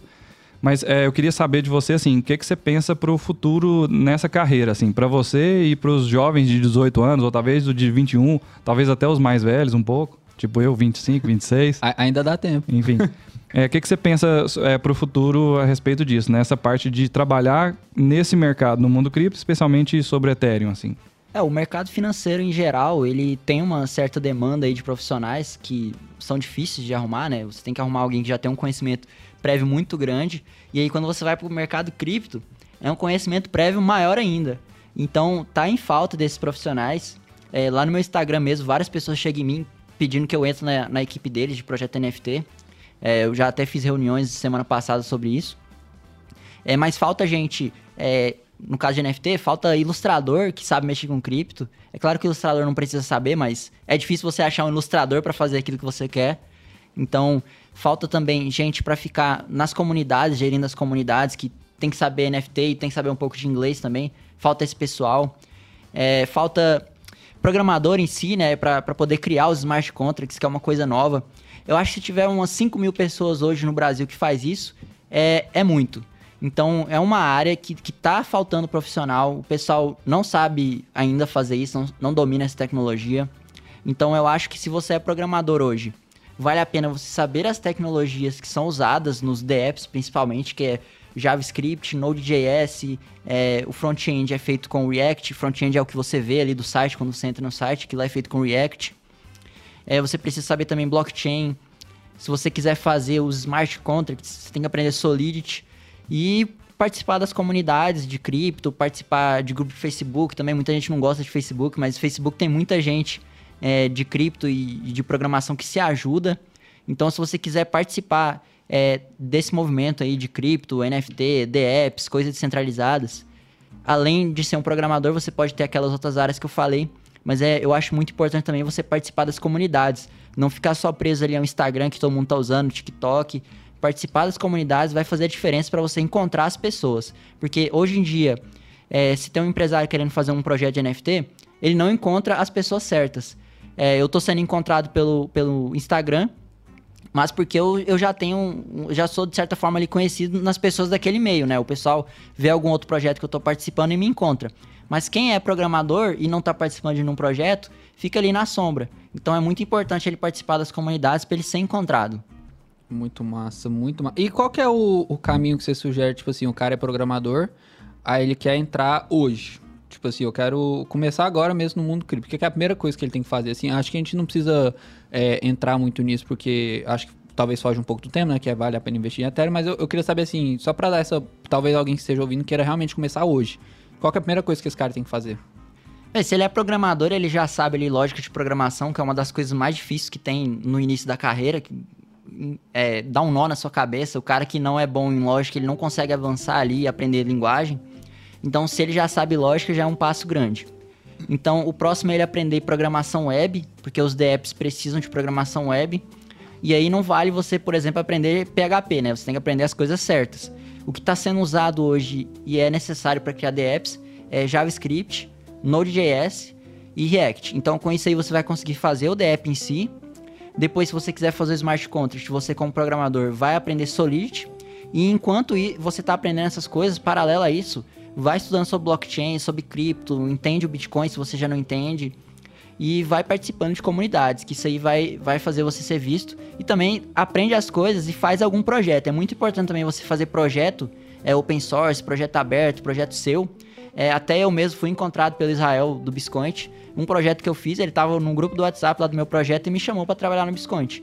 Então é muito importante você ter um projeto seu, diferente de outras áreas aí que é, eu não sei como funciona, mas da programação, você ter os seus projetos lá no GitHub para alguém entrar lá e ver, te ajudar, você colocar alguma coisa para todo mundo ver, isso ajuda muito na programação. É, isso tem valor demais. E uma coisa que eu queria deixar é, registrado também é assim, é, eu pensando como diretor de marketing, né, é, como C-level de uma startup fintech cripto, eu concordo com tudo que você falou. E o seguinte, é, eu acho que tem um espaço ainda muito grande para crescer o mercado de criptomoedas, o mundo cripto, assim. E tem espaço para. Eu separei em quatro é, tipos de pessoas, né? Tem os investidores mesmo, especuladores ou não, pessoas que acreditam nas moedas, elas vão é, investir o dinheiro delas, reais, trocar por essas moedas e acabar é, se beneficiando dessa, dessa evolução do ou mercado. Ou investidor que só chega em você, ó, eu dou tanto para você fazer tal coisa para mim e vender eu fico uma porcentagem. Exatamente. Por exemplo, nesse caso de NFTs, né? As pessoas têm procurado os programadores para fazer isso. Uhum. Ainda tem é, exatamente nisso. Como colaborador de projetos, eu coloquei como. Eu acho que o, o, interessante é pensar como programador, como designer, como ilustrador. Tem várias áreas que você pode atuar Marketing. dentro desses projetos, exatamente. Tem, até se você não souber nenhuma dessas áreas, você pode ser simplesmente o cara que vai ficar ali tomando conta das comunidades. Porque o cara tem que ficar realmente o dia inteiro ali tomando conta, porque se entrar algum golpista, você tem que remover do Discord. Se alguém ficar xingando outra pessoa, você remove. Uhum. Então essa pessoa também que não entende de cripto em si, essa pessoa também é importante, porque a gente precisa dela. Então, nascendo, então estão nascendo outras atribuições, né? Está acontecendo uma divisão do trabalho dentro do mercado cripto, assim, né? Especificamente dentro desses projetos, mas na, no mundo cripto como um todo também, né? Você vai vendo é, a, a, demanda do mercado aumentando para esse tipo de profissional, né? Então, é, para trabalhar no mundo cripto, o cara pode ser investidor, especulador, talvez, ou só um investidor mesmo que aporta, que faz hold dessas moedas, vai se beneficiar disso. Como colaborador de projetos, como programador, designer, ilustrador, a gente falou. O cara também pode empreender, criar uma própria startup dele ou então o cara pode ser investidor de startups. Acho que esses quatro. É, o cara pode atuar nessas quatro áreas no mundo cripto que ele vai ter sucesso. É, mas eu acho que o investidor de startup encaixa no primeiro, né? Que você falou, investidor. Não, porque o que eu tô pensando é assim: o cara que faz investimentos, ele, é, é, é o cara trabalha em qualquer área, não necessariamente no mundo cripto, nem em tecnologia. Um médico, por Só exemplo. Só quer investir na empresa que faz aquilo acontecer. Não, então, eu, tô, eu, é, eu separei em dois tipos de investidores, né? O investidor de criptomoedas e o investidor de startups de criptomoedas. Ah, entendi. Então, existem investidores anjo, por exemplo, João Kepler, Bossa Invest lá, que foi um dos, é, dos investidores do Biscoint na última rodada. É, são pessoas especializadas em é, de investir mesmo. O cara pega o capital, pega a expertise, networking deles e põe é, dentro de uma startup, faz um aporte para aquela startup fintech, especialmente cripto agora que a gente está falando, evolua. E tem também as pessoas que não investem em startups, mas elas compram as moedas, né? Então eu estou falando aqui desse investidor em cripto, é o cara que compra Ethereum e acumula para o longo prazo, por exemplo. Uhum. Então é investidor, colaborador, investidor em startup, qual que é o último? Empreendedor. Você mesmo abrir sua própria Você startup. Criar... Por exemplo, é igual o exemplo que o, que o Gustavo deu. No começo, a gente achava, eu até, o Jonathan falou assim, chama esse cara para conversar. E eu falava assim, não, como assim? Ele é dono desse site aqui que chamava Bitragem, né? Hoje chama CoinSamba. É, então, a gente, eu falei assim, não, mas ele tem empresa dele, ele nunca vai querer trabalhar com a gente. Mas enfim, é, o ponto é que, igual você falou, acho que é uma excelente dica, se a pessoa quiser entrar nesse mercado cripto, ela colocar os códigos dela no GitHub. É, não todos, né? Mas alguns projetos para as pessoas verem o portfólio é, se dela. Se for alguma coisa relacionada a smart contract, é, eu, eu diria que é obrigatório colocar, porque ninguém nem é, investe como, sem uhum. saber ali o código, se tem alguma coisa maliciosa. Então, é necessário você colocar. Tá. E eu queria saber de você, aí pensa, pegando esse primeiro ponto, né? O investidor em criptomoedas, assim. Se você tivesse que apostar, e aí eu vou te pedir, sei lá, três ou cinco moedas, e aí talvez a gente pensa nessas moedas até para levar lá para o nosso time de produto e de negócios para a gente ver se a gente inclui dentro do Biscoint algumas dessas moedas. Então, provavelmente Bitcoin e Ethereum já fazem parte da sua carteira e são é. moedas que você aposta. É, mas eu queria saber de você quais são as moedas que você, três ou cinco a mais, que você é, apostaria para um, um horizonte aí de 5 anos, por exemplo? Não vale a Mito 22. É, Mito 22. Lembra, Mito 22 Olha só! tem que mudar isso daí. É, além do Bitcoin e Ethereum que tem lá, eu aposto basicamente em moedas de smart contracts. É, eu aposto na Polygon, que eu falei, eu aposto... Polygon é Matic, né? A moeda? É, o símbolo dela é Matic, uhum. mas o nome da rede é Polygon. Eu aposto na moeda Phantom, né, da, da rede Phantom, o ticker dela é FTM, ela também é de smart contract. E eu aposto na Solana. Solana eu acho uma moeda bem interessante. So, mas Solana, só para entender, Solana e Ethereum, elas meio que são concorrentes, né? Sim. Eu já vi essa, essa, essa conversa, né? Tipo, então você é entende, você entende Solana como um, um, adversário à altura do Ethereum, por isso que você apostaria ou, ou é por outro motivo? É, as características da Solana torna ela melhor do que o Ethereum. Ela é mais rápida que o Ethereum, ela é mais barata só que ela é menos, ela é menos descentralizada, ela é mais centralizada que o Ethereum. E de certa forma elas são sim é, diretamente concorrentes. As outras que eu mencionei também são concorrentes, mas eu acho que tem espaço para todas, porque cada uma ali tem alguma melhoria que o Ethereum não tem, cada uma faz alguma coisa que o Ethereum ou a Solana não faz. É, tem projetos que só existem em uma rede, tem jogos que só você precisa ter aquela moeda para jogar. Então eu invisto pensando nisso.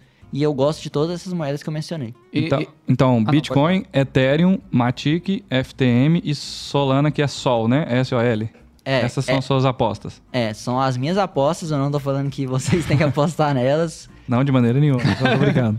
não, mas é interessante a gente saber a opinião de um especialista é, em blockchain, porque uma da, é, a gente vai com certeza ouvir esse feedback. Quem vai dar a ordem final são os nossos clientes, os usuários do Biscoint, é que vão falar pra gente quais são as moedas que eles querem comprar. Mas é muito interessante você ver a opinião de um especialista sobre as moedas e o argumento em cima disso. Uhum. Eu, eu, queria, e, aproveitando um pouco que você falou de jogo, é, tem muita moeda de jogo agora, tá fazendo muito sucesso, né? Sandy, Mana, acho que são as mais conhecidas, assim, pelo menos as que eu já conheço. Inclusive, já, eu, esses dias eu tava jogando Sandbox, depois preciso contar essa história, tipo Minecraft. Mas como que você vê esse, esse universo de jogo? A XS, né, do, do X Infinity, acho que é a maior de todas. É, você acha que isso, assim, que essas moedas vale a pena você investir nelas ou elas realmente você tem que comprar pensando, ah, vou gastar no jogo, é só para eu jogar? Que, é, como que, que você vê isso? É, com esse hype do metaverso aí que o Facebook introduziu, muita gente está comprando essas moedas acreditando que esses vão ser os metaversos do futuro. Mas eu não vejo isso, eu não compro essas moedas. Eu acho que, é, só dividindo a sua pergunta, uhum. é, eu acho que se você quiser investir em metaverso, você tem que investir nas empresas que fazem isso acontecer, que é, é Unity, Nvidia, AMD, esses fabricantes de hardware, né, os óculos que vocês vão ter que utilizar. É, as de software, como Facebook, Unity. O Unity é a base para vários jogos, é o que faz o engine né, dos, dos jogos. É, tem outras empresas, tem uma empresa chinesa chamada Tencent, que é, é desenvolvedora de jogos também. Mas é, falando aí realmente das moedas, eu não invisto nelas porque eu não, não gosto, eu acho o jogo muito ruim os jogos, pra falar a verdade. É, f- chamar aquilo lá de metaverso pra mim, você tava brincando com a minha cara. aquilo lá não é metaverso. E eu também não vejo ninguém utilizando aquilo lá como metaverso. Você fazer uma reunião naquilo lá, É, o, É, o, que, o que que você pensa que vai ser o metaverso? Ou, que- ou se, se ele já é, o que, que é o metaverso? Eu acho que vai ser coisas específicas. É, eu particularmente não acredito muito nisso, porque usar aquele óculos é muito ruim. Eu já usei, dá dor de cabeça, principalmente pra gente que, que usa óculos. É, a qualidade desses jogos hoje que usam lá aquele óculos, normalmente são, são de qualidade muito baixa. Você pode ver o metaverso que o Facebook tem lá, que é o Horizon. Os bonecos não tem nem perna. E tá chamando aquilo lá de metaverso, tá falando que lá vai ser a realidade. Então eu acho que o que a gente tem hoje não vai ser realidade. É, talvez se essa tecnologia melhorar, o Neuralink do Elon Musk, vai que você aperta um botão aqui e de repente você tá vendo outra coisa. Não sei, isso é possível. Aquele- E Black Mirror aí é... É. Aquele... pra o Facebook Glasses também, né? Que você já é meio Tony Stark, assim, aparece os trem. na- A, a Microsoft já tem um esquema desse aí, que é o HoloLens, que ele é, é realidade aumentada, na verdade. Você tá aqui na sua mesa, mas você tá vendo várias coisas e você não precisa estar realmente imerso naquilo ali. Eu acho que tá bem distante de chegar nesse metaverso que o Facebook quer, que a gente trabalha o dia inteiro com aquilo lá, tem a reunião naquilo. Eu acho que tá bem distante por conta desses problemas que eu, que eu apresentei. Mas voltando lá pro assunto lá dos jogos, eu não aposto neles. Mas se a gente olhar aí para os jogos que já existem, por exemplo, a XS é um dos jogos que estão durando mais tempo aí, é, pagando recompensa para os usuários. Só que eu tenho um, alerta aí para quem quer investir nesses jogos, quer tomar cuidado com um jogo que fala que paga muito, que, sei lá, você vai ganhar 5 mil reais por mês. Porque o que normalmente acontece é que o jogo começa a emitir tantas moedas do próprio jogo que você, em determinado momento, vai estar recebendo mil moedas que não vale nada. E aí os 5 mil reais que você recebia no começo, agora você está recebendo a mesma quantidade de moedas, mas elas não valem nada. O jogo continua pagando, só que pagando com dinheiro que não vale nada. Então, prudência aí, né? Pra quem for apostar nesse tipo de coisa, prudência, estuda melhor É, o real- projeto e vai com a mentalidade de. de- É uma aposta, realmente. Coloca um dinheiro ali que você pode perder e estuda bastante jogo. Porque tem jogo que, na verdade, é só uma, uma capa ali, você não vê o código dele, mas se desse pra ver o código, o dev colocou alguma coisa lá pra ele, de repente, tirar o dinheiro que todo mundo colocou ali dentro. Já aconteceu isso com CryptoCars, CryptoPlanes, e um outro cripto alguma coisa aí. Isso é comum acontecer. É, eu, eu acho que. E, e um dos problemas que eu vejo muito. Indo no que o Google falou de jogo e metaverso. é, eu acho que eu sou um pouco mais confiante nessa questão de metaverso. Tipo assim, eu sou meio. Never bet against Facebook, sabe? Tipo, eu acho que os caras têm potencial de fazer um trem muito louco. Mas eu acho que realmente tá, tá tudo em cima de promessa, sabe? Então, o Facebook, né? Agora meta, né? Pra, pra ser mais mais correto, né? A, a Meta tá prometendo uma coisa que eles ainda não entregaram, né? O próprio Sandbox, eu falei que eu entrei lá, criei minha conta e tal, fui jogar. Foi muito difícil eu conseguir jogar também. inclu- Inclusive, por exemplo, eu só posso jogar até 31 de março, porque depois eu tenho que comprar o PES, né? Eu tenho que usar, acho que lá é Ethereum, pra poder jogar mais, é, porque eles estão em alfa, né? Mas o que eu queria falar, por exemplo, ia ter um evento do The Walking Dead. Aí eu falei, ah, vou- vai ter um evento massa, né? Vou lá ver o que, que é, às vezes. Porque até é divertido, assim, tipo, o gráfico é horrível, tipo, a jogabilidade não é tão boa, mas é, é, tipo, realmente é divertidinho. É, tem umas exposição de NFT, assim, é bem legal e tal. E aí eu fui, né, pro evento de The Walking Dead, aí tava lá, volte em breve. aí, eu fui, aí eu vi que do Já lado. tinha acabado? Não, não, não, não começou. Só tinha, tipo assim, uma, uma placa, um zumbi assim. Aí tinha um bonequinho do, do Rick, sabe? Aí ele vira pra você e fala assim: Ah, aqui é o mundo dos zumbis, mas volte em breve que vai rolar um trem massa. Aí do lado era o do Snoop Dogg. Aí eu fui lá e tá- tem um Snoop Dogg, fumacinha saindo, assim, muito massa. E ele virou, calma, calma, que é o melhor lugar do metaverso. Ele fala isso, mas volta em breve. Então, tipo, é, eu acho que agora é aquele negócio, a gente tá num ponto que tá todo mundo falando, ó, isso aqui vai rolar, isso aqui vai rolar, isso aqui vai rolar. E muitas empresas falando isso, e, e eu acho que, que- eu, eu não sei se no final a gente vai ter apenas um metaverso, assim, apenas um jogo nesse estilo, né? Por exemplo, agora já tem, já tem vários, né? Tem o Sandbox que eu falei, o próprio Decentraland, que eu acho que é o Decentraland eu achei muito ruim, o Sandbox até achei legal, agora o Decentraland ele é péssimo assim, questão de gráfico, de jogabilidade, de como você usa as coisas, de, de, de, de jogabilidade mesmo. É, o do Facebook eu nunca experimentei, mas, mas eu acho que depois que você investe 10 bilhões de dólares em alguma coisa, isso tende a gerar algum resultado, né? Mas eu acho que é sempre ter essa cabeça de, tipo assim, tudo agora é promessa, sabe? Então, não confie tanto, sabe? Não tem como você confiar tanto em promessas, né? Tipo assim, não vai com muita, muita sede ao pote, né? É, em El Salvador, a gente teve a oportunidade de ir lá experimentar, o primeiro país que adotou Bitcoin, experimentar Lightning no dia a dia. A gente foi lá com a ideia de tentar viver só de Bitcoin e tal. Quase conseguimos, tivemos alguns problemas lá. Mas uma coisa muito interessante foi encontrar um cara lá que a gente conheceu que chama David Andrews. Ele é, assim, um dos é, programador full stack e tudo mais. Ele foi um dos caras, um dos primeiros que pegou, um, na época, um protótipo do óculos VR, que acho que óculos mesmo, sabe? Aquela uhum. marca óculos, que é, acho que depois foi Facebook adquirido. Facebook comprou, comprou. Então, eu achei que era Samsung, mas enfim ele, ele falando pra gente como que ele acha que seria o metaverso. Eu perguntei exatamente o que a gente está discutindo aqui. Não, será que vai ser desse jeito que, as pessoas estão falando mesmo? Ele falou assim, ó, daqui muitos anos talvez seja, chegue nisso, mas a gente está muito longe disso ainda. Ele falou, o que eu acho é o que já existe hoje que vai ser um pouquinho melhorado. Talvez usando até o que o Google falou, que é a realidade aumentada, né? Então, é, você está usando seu celular ou outros dispositivos, provavelmente vão ter mais wearables, né? Esses dispositivos vestíveis, por exemplo, tipo um óculos. É, talvez, até já fica aí a dica para os inventores aí, criar um óculos de grau que tenha esse acesso parecido com um óculos VR e tal. Mas o ponto interessante do que o David Andrews falou lá em El Salvador foi que ele acha que, do jeito que é hoje já, a gente vai ter um pouquinho mais de é, imersão nesse outro universo lá dentro, com mais informações através das telas que a gente já usa mesmo, sabe? Mas essa migração total para um ambiente totalmente virtual, ele não vê isso acontecendo, porque as pessoas são muito presenciais. A gente está é, é, tá observando isso agora, da pandemia para cá, que teve lockdown, os eventos presenciais foram todos barrados, assim, impedidos, adiados. E aí agora você vê um movimento, em 2021 foi desse jeito, em 2022 a tendência é que tenham muito mais eventos, conforme as coisas vão abrindo de volta. Mas o pessoal gosta muito desse contato, né? O ser humano gosta muito de contato é, até aqui presencial. o podcast mesmo, né? O tanto que é ruim você fazer uma reunião virtual.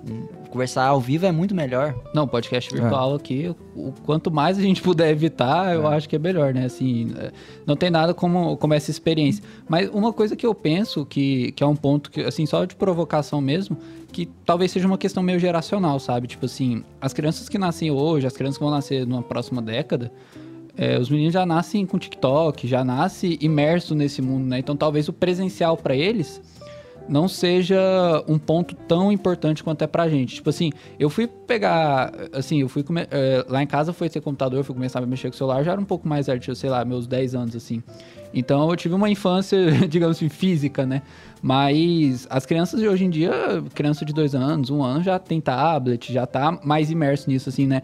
Eu, eu não sei eu não acho que. É igual eu falei, né? Eu não acho que imediatamente isso que você falou de, dessa coisa física ser importante muda, mas pensando agora em um longo prazo. Próximas gerações, é, né? Um longo prazo de verdade, assim, sei lá, 10, 20, 30, 40 anos, né? O tempo que passa de mudar de uma geração para outra, eu realmente vejo uma digitalização crescente muito grande, assim. Eu sou bem. Eu realmente vejo um, um caminho, assim você é, você é dessa geração, né? Que vai. é, eu, eu, eu, acho que eu fui meia. Black Mirror. É, eu fui meia transição, assim. Eu não cheguei a ser Black Mirror 100%, mas acho que eu vou chegar a ver muita coisa Black Mirror acontecendo, sabe? Então, eu sou mais otimista, assim, nessas questões, principalmente por causa do Facebook. Eu realmente acho que é, a própria figura do Mark Zuckerberg, né, como, como por trás disso tudo, como criador, assim, eu acho que os caras revolucionaram a internet, revolucionaram o marketing, revolucionaram a propaganda, a publicidade, revolucionaram interações humanas completamente. E né? vão continuar fazendo e isso. E eu acho que o que ele quiser revolucionar, ele realmente é um cara que eu acho que ele consegue, assim. Eu, eu, eu tô meio nesse time, assim. Então. Nossa, fanboy do Mark Zuckerberg sou, até a tampa. Eu sou fanboy do Mark eu Zuckerberg. Eu sou fanboy do Elon Musk. é, Elon... Eu sou fanboy do Jeff Bezos, então, porque ele é careca.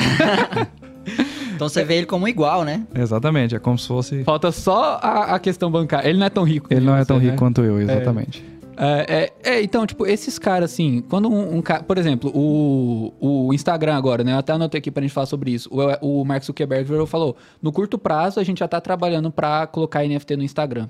Twitter já colocou NFT, né? Já colocou pagamento em Bitcoin, pagamento em Ethereum. Inclusive, quem quiser entrar no meu Twitter, tem minha conta de Bitcoin lá, você pode mandar pra minha carteira. Beleza, vou entrar lá depois. já tá funcionando esse aí do Bitcoin? Tá, aqui no, aqui no Brasil você não consegue colocar sua foto em NFT, mas você consegue colocar seu endereço Ethereum, seu endereço Bitcoin e eu acho que endereço Matic também, se eu não me engano. Tem outra é, moeda lá. Eu ficaria com um pé atrás nisso aí, né? Porque a pessoa vai conseguir associar que aquele endereço é seu, né? Sim, sim. Aí o que, que eu fiz? Eu, eu pensei nisso, criei uma carteira específica, que no meu celular eu chamei de Twitter. Então não tem nada lá, então não tem como, tipo, juntar nada. Porque eu acho que ninguém vai me mandar Bitcoin, né? Assim, enquanto eu não ficar famoso. Mas, Mas aí se a pessoa mandar lá nisso. pelo Twitter, você saca do Twitter e manda pra lá? Não, vai direto pra sua carteira. Então, mas Você aí... coloca o endereço da sua carteira lá. Isso. Então, mas, entendi. então, mas eu- é- é- ele, ele, ele, você você argumentou sobre a privacidade, a perda de privacidade, e ele deu um exemplo, mas que Não, que por exemplo, é porque eu acho que eu não vou receber nada. Mas, por exemplo, se eu recebesse, eu poderia toda vez trocar o endereço. Assim, claro que as pessoas podem li- ligar esse endereço a mim. Mas, e vai ficar registrado. Ó, vou te dar uma dica. né? Mas eu Na hora poderia. que cair lá, você transfere para uma outra carteira que você gerou no seu celular. Não, calma. Deixa o mesmo, sempre o mesmo o, endereço. o, o problema é que por enquanto tá, na, tá on-chain. Mas o Twitter vai colocar Lightning. Então quando colocar Lightning, acho que vai ser mais de boa. Porque aí fica mais privado, né? Entendeu? Mas eu coloquei lá porque eu sei que ninguém vai receber. Mas eu pensei nisso justamente. Tipo, como tá na blockchain, todo mundo vai saber que aquele endereço é meu, né? Igual quando o Neymar comprou a NFT lá do Board Ape, o povo começou a mandar um monte de NFT pra ele, que era scam. A maioria, né? Não vou falar todas. Mas muito scam pra ele, porque aí a pessoa entrava no perfil do Neymar, tinha aquela NFT, o cara, nossa, vou comprar essa coleção. Então, isso realmente é um ponto que eu cheguei a considerar. Mas eu falei, ah, pela zoeirinha vale a pena, né? eu botei lá. Mas, Mas aparece pra qualquer um que entra lá no seu Sim, perfil? qualquer um que vê no meu perfil tem, tem um botão lá assim, bonificação, o cara clica, aí tem lá assim, enviar Bitcoin, enviar Ethereum e enviar outra moeda que você coloca o endereço. Eu achei muito massa, eu acho que são passos que o Twitter tá dando, né? O Discord já vai integrar, falou que vai integrar carteira também, né? MetaMask e outras carteiras. Mas o, o- voltando, né, pra onde a gente tava. Então, o Instagram vai integrar NFT, e o Instagram já tem uma plataforma de pagamentos, né, o Facebook Pay, que a gente usa mais pelo WhatsApp, mas também funciona lá no Instagram. Então, por que não pagamento em Bitcoin, pagamento em, em Ethereum e tal? Então, eu vejo que as redes sociais estão seguindo para esse caminho mais cripto também, e eu acho isso muito interessante. E acho que, assim, eles estão ligados, sabe? Assim, a Amazon estava contratando... Ah, inclusive, a gente está falando de carreira cripto, né? A Amazon estava contratando é, de- desenvolvedor Solidity. A Disney estava contratando desenvolvedor Solidity, contratando quem tem de NFT. É, a Amazon contratou foi Red, né? Red de, de não sei o que, NFT. Então, assim, se esses caras estão entrando nisso, sabe? Eu acho que... Claro que pode ser uma bolha mega gigantesca, igual foi a bolha da internet. e- Bolha da televisão 3D? É, a bolha- a- como assim bolha da internet, velho? Tipo assim. Não, a, a bolha que estourou lá, a bolha Eu do acho que é, é melhor falar da televisão 3D, porque foi uma coisa ali que teve um hype ali em 2012 É mesmo, até 2014. é mesmo. e, eu- e aí você comprava televisão, via que 3D é era, muito um, ruim. era um lixo e. Nossa, é mesmo. Eu E aí hoje em dia quase televisão. ninguém mais tem É televisão mesmo? 3D. Eu já tive uma na minha casa, hoje em dia não tem mais. Não, Não, eu só, eu só não entendi ele falar bolha usa- da internet como quem se a internet tivesse acabado, entendeu? Tipo, Não, porque teve a bolha.com e muitas Tá, empresas aham. quebraram. Então eu tô falando assim, pode ser uma mega bolha e algumas empresas quebrem, entendeu? Mas Uhum. aí segue um, um- É aquele negócio, né? O trem sobe, tem um hype, desce, vira platô, né? Então talvez a gente esteja no hype, talvez a gente esteja caminhando pro platô, não sei. Mas tô falando assim, pode ser uma bolha. Mas eu vejo, tipo assim, Bank Uhum. É- of America entrando, É, pensando em JP met- Morgan falando de metaverso. Uhum. Então, Pensando em metaverso e NFT, eu acho que a melhor abordagem da pessoa é saber isso que você falou. Assim, é, a gente comentou aqui sobre outras estratégias, né? Não, vou entrar só para jogar esse jogo, vou entrar como especulação, mas sabendo dos riscos e tal. E assim como aconteceu com os ICOs, né, com o hype dos ICOs lá, as várias moedas surgindo e várias morrendo em, em seguida, é, lá em 2017, 2018, é, pode, provavelmente vai acontecer a mesma coisa com os NFTs. Você mencionou aqui alguns scams e tal, então tem, muito, tem muita coisa é, nebulosa assim nesse mercado. Pessoa vai. O que, que acontece? Provavelmente vai passar uma turbulência muito grande, um inverno cripto que seja, e depois vão ficar somente aqueles NFTs que têm utilidade, ou que são para jogos, ou que as pessoas assumiram que aquilo lá é só para entretenimento, por exemplo. É, tem, tem um, um, um economista, eu acho, que ele fez a, o gráfico do hype, né? Vou até fazer assim, ol- olhando pra câmera, que eu vou, vou desenhar aqui. Então começa aqui, né? Aí você tem um hype, depois você tem a queda, que ele chama, né? Que seria esse momento que todo mundo vai começar a falar que a NFT é um lixo, que não serve pra nada, que acabou, que era, foi uma fase.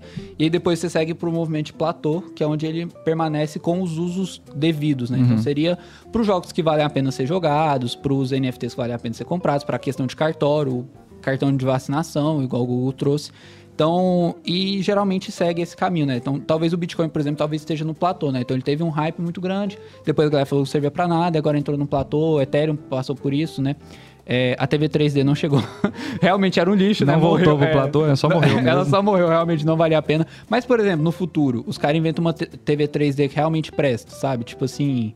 É, seria essa volta dela, claro que daqui muito tempo, né? Mas é, metaverso, eu acho que vai acontecer exatamente a mesma coisa. Eu acho que a gente tá no hype, eu acho que vai, tipo, todo mundo vai falar, nossa, é, igual o Google falou, o jogo é ruim, o óculos é ruim e tal, não serve pra nada, blá, blá, blá, morreu. Aí do nada, vira Eu acho que talvez o metaverso não vai ser como a maioria das pessoas, incluindo nós, pensamos que a gente vai colocar o óculos e vai ficar fazendo tudo, ah, agora eu vou trabalhar, e eu entro ali no meu trabalho. Eu acho que não vai, não vai ser exatamente assim. Talvez seja mais experiências é, pontuais. Uhum. Ah, eu vou entrar numa reunião, vamos, vamos todo mundo colocar o óculos aí para todo mundo ficar aqui quase físico. Aí coloca, depois tira. É, ou, ou, talvez você chega em casa, ah, vamos jogar tal jogo aqui que é realidade virtual. E aí você vai e coloca, ah, eu quero ir ali na, na land ali do Snoop Dogg, aí com seu é, óculos. É, ninguém vai viver no metaverso, você vai entrar é, eu nele... Acho que, eu acho que viver uhum. no metaverso é um pouco mais difícil, até porque a gente tem que, que ter a nossa vida física, né? Não dá para sair dela. É, eu lembro daqueles casos o pessoal, principalmente, teve muito caso, assim, por exemplo, em jogo tipo LoL, assim, a gente passava 8 horas, 12 horas, 16 horas jogando seguida, sabe? E eu acho que o metaverso ele vai ser mais viciável ainda, né? Acho que ele vai ter um pico de dopamina ali, tipo, muita coisa na sua tela, muito louco assim e tal. Então eu acho que assim, eu vejo talvez até um futuro meio triste, assim, que eu acho que ninguém vai viver lá, ninguém vai trabalhar lá. Mas vai passar muitas horas Mas lá. muita gente talvez deixe Mas, de trabalhar hoje em dia, com os jogos, já tem pessoas que são assim, tem pessoas que não gostam de sair de casa, ver uhum. outras, tem gente que só gosta de ficar jogando. É, tem aquele jogo Second Life e aquele IMVU, que tem pessoas que são exatamente desse jeito. As pessoas, na vida real, elas estão lá só sentado o dia inteiro, mas lá no jogo tá lá bombado, tá lá com um carro, com uma mansão, e ninguém sabe realmente como que essa pessoa é de verdade. Já existem pessoas que estão trancadas nesse mundo aí virtual. Sim, exatamente. Esse, esse é meu ponto. Tem gente que tá assim hoje. Imagina isso num gráfico muito louco ampliado e você realmente se sentindo o cara bombado, o cara fortão, o cara com uma vida massa, você se sentindo super-herói. Eu vi um cara, ele tweetou e falou assim: no futuro vai estar tá todo mundo deitado, comendo carne de vegetal, porque não vai existir mais carne, e comendo comida de tubo, com óculos, achando que é um astronauta, sabe? Tipo assim, claro que eu acho que isso não vai ser para todo mundo, mas tem esse perfil de gente que já existe, igual o Google falou, tipo, já tá nesses jogos. E é muito perigoso para essas assim, perigoso não, né? Cada um decide o que faz da vida, né? Mas assim, eu vejo um, um potencializador muito grande no metaverso, sabe? Então, pensa isso Mas pra, pra coisa evoluir, boa e pra coisa ruim. Tem que evoluir muito mais muito. do que é hoje. Sim, sim. E eu, isso daí 100%. Eu vejo isso gente máximo. abismada. O, a, a, gente que já tá acostumado com o jogo, PlayStation 5, que joga de verdade, a gente vê esses jogos e a gente vê que eles não são muito bem feitos. Sim. O jogo é meio quadrado, você vê os pixels do jogo lá, a movimentação é travada. E quem tá fora desse universo de jogos tá achando isso o máximo. Uhum. Porque a pessoa não viu todos os lançamentos que a gente viu, não teve as experiências uhum. que a gente uhum. teve. A evolução que teve nos é, jogos, nos jogos acaba, de console, por e exemplo. E vai lá no Google, pesquisa lá metaverso, entra no primeiro e pensa, nossa, olha que massa que tá isso aqui. É. E, e, você acha que isso é um pouco de falta de, talvez, meio que financiamento? Tipo assim, eu falo porque, por exemplo, a Sony vai fazer o... Eu não, eu não sou muito gamer, assim, então o God of War 4, que eu vi que foi um, um jogo que o pessoal curtiu bastante, eu vi os gráficos, achei muito massa também, meio nórdico e tal, muito bonito o jogo.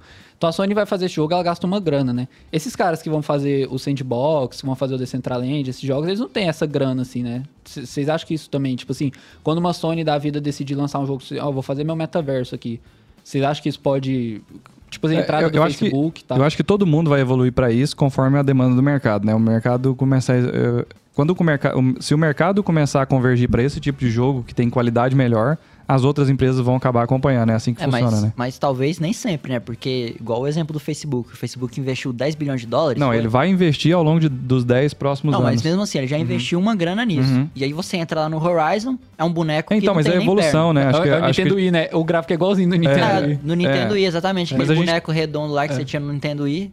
Mas você tá, assim, é, pensando em produto, né? Você tá, pensando, você tá passando por uma fase de MVP, tá todo mundo testando esse negócio, né? Ninguém falava de metaverso dois anos atrás.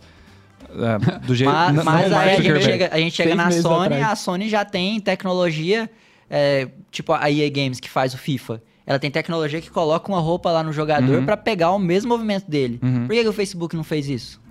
Não, tá, então é isso que eu tô falando. Eu imagino que seja uma fase de MVP mesmo, de, de teste. Eu, eu entendo também que, assim, tipo, bora colocar mais dinheiro nesse MVP e fazer um trem melhor, né? Não, Mas fazer alguma coisa, bolso, né? alguma coisa que a gente já tá acostumado, né? Porque isso aí só, só espanta quem não, não tá nesse meio mesmo. Uhum. É interessante. Fica a dica aí, Marcos Zuckerberg. Então, se é, quiser, se três cons... aí, se é, liga pro Edson que ele é fanboy Tem vaga de consultor aí? Mas é, é isso aí, acho que a gente está caminhando para o final aqui. A gente falou muito sobre o Ethereum, mencionamos o Vitalik, comparando a influência que ele tem no Ethereum com a influência que o Satoshi. A gente não tocou muito nesse ponto, né? Mas a gente falou sobre descentralização hoje. É, do Satoshi, a gente nem sabe se ele está vivo e o Bitcoin não dá a mínima para isso, mas o Ethereum ainda sofre grande influência do Vitalik. A gente entrou na parte de smart contracts, né? O Google explicou aqui muito bem para a gente sobre como é que funciona essa parte da programação. E a gente falou sobre NFTs, sobre as moedas, as apostas aí do Google, é, do ponto de vista de investimento e das oportunidades que existem de trabalhar ou ganhar dinheiro nessa, nesse mercado, né? Como investidor, como empreendedor, como colaborador de projetos e tal. Então acho que foi uma conversa bem bacana. E, e, lembrando que às vezes pode parecer que a gente fugiu um pouco do assunto, mas tudo isso que a gente falou tá é construído em cima do Ethereum, né? Então, se a gente falar de metaverso, a gente já está respondendo Exatamente. se vale a pena investir em Ethereum ou não, porque ele, a, a, base dele é o Ethereum, né?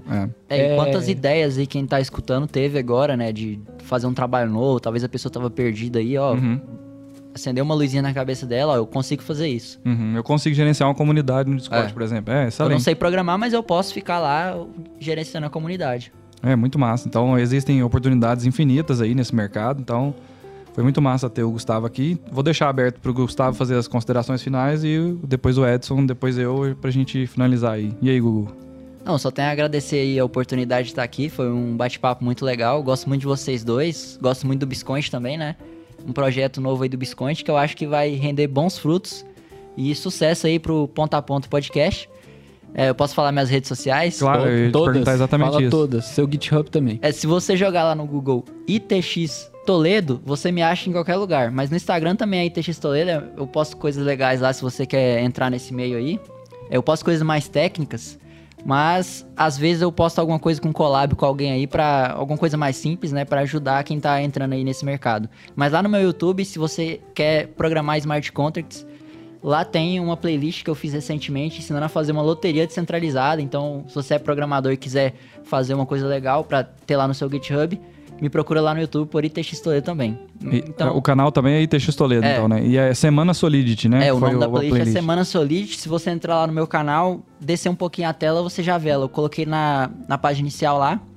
E no mais é isso, obrigado aí pela oportunidade. Quero voltar mais vezes aqui, que é bastante legal. Com, certeza, certeza, Gugu. Assim, a gente vai trazer mais vezes para falar de outros assuntos também. E só sobre a Semana Solidity, foi, foram uns vídeos bem massa que o, que o Gustavo fez mostrando o passo a passo desde o começo, lá, configurando o ambiente até entregar mesmo o é, produto pronto. Né? Desde os programas que você precisa baixar para conseguir escrever os smart contracts. E aí eu ensinei as coisas mais básicas até chegar na hora ali que você tem um site já funcionando com o que foi proposto. Só queria e... falar que se o Google pegasse e se vendesse, ia ser muito Não, Exatamente, eu ia comentar então, sobre isso. A gente estava falando aqui, programador é muito colaborativo, assim, né? É, naturalmente. É a questão das comunidades, né? É. Muita gente que não gosta de participar das comunidades, mas, cara, se você não está participando de comunidade, você está perdendo. Porque se você tem uma dúvida, se você pergunta para alguém lá no Facebook, vai aparecer 10 programador que a hora é tipo 100 reais a hora jogando baixo, o cara vai lá e te ajuda de graça. Uhum, exatamente. Então, é isso aí. De graça para você aprender Solidity lá com o Google ITX Toledo em todas as redes sociais, né? É, exatamente. Isso aí. O telefone dele é meia... Do... Não, tô brincando. Gugu Rock, valeu demais, Gugu. Então vamos trazer você outras vezes, hein? Foi muito massa o papo. Valeu. Edson? Eu vou falar, não só agradecer o Gugu, foi muito bom mesmo. Valeu, Israel, foi muito bom hoje, muito bom sempre e gostei muito mesmo sempre que eu posso defender Foi muito Mar... bom, fala de novo. Foi, foi muito, muito, bom, bom. gostei muito sempre, mesmo. Sempre que eu tenho a chance de falar bem do Mark Zuckerberg, para mim é, ah, é delicioso. mas, mas eu, ah. eu, queria aproveitar, a gente não, não tá falando no, como que o povo acha a gente, né? Mas falar o nosso Instagram também, o meu Edson José MF em todos os lugares possíveis Edson José MF. Até tem o edsonjosemf.com.